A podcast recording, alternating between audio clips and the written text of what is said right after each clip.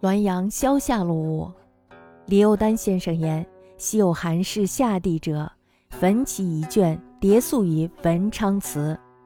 夜梦神语曰：“尔读书半生，尚不知穷达有命也。”常是先姚安公偶数世事，先姚安公弗然曰：“有丹应举之事，传此语则可；吾辈首长文衡者，传此语则不可。”据《葵堂注》有雄孝感相国题联曰：“赫赫科条，袖里长存为白简。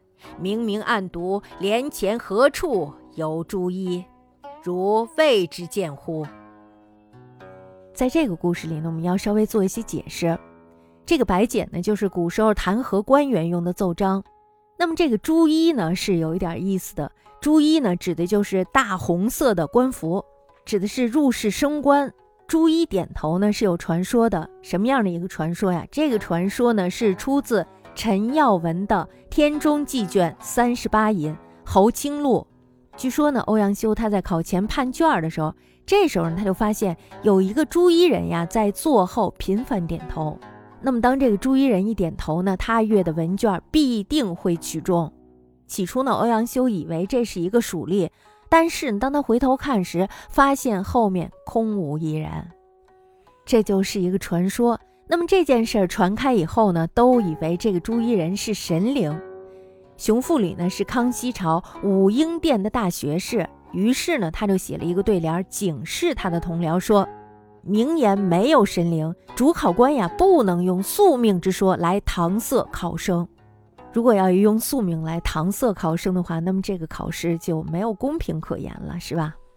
刘丹先生他就说了，说过去呀有一个清寒的书生，他在考试落榜以后呢，烧了他的试卷底稿，告状告到了文昌祠。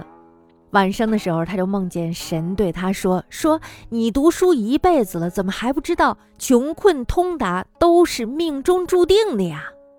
我曾经的随侍先父姚安公。偶尔呢说起了这件事儿，那么姚安公呢听了以后非常的不高兴的说：“李幼丹呢他是一个参加科举考试的士子，那么这样的人呢他传传这样的话是有情可原的，他可以说。但是呢你们这样的人手里掌握的是判定文稿高下、选取人才权力的人，你们怎么能说这样的话呢？”聚奎堂柱子上有相国熊孝感题词。那么在对联里就说了，说赫赫科条，袖里长存为白简。明明暗赌，帘前何处有朱衣？这就是让你们记住，不要用宿命来定一个人的人生。你们没有看到吗？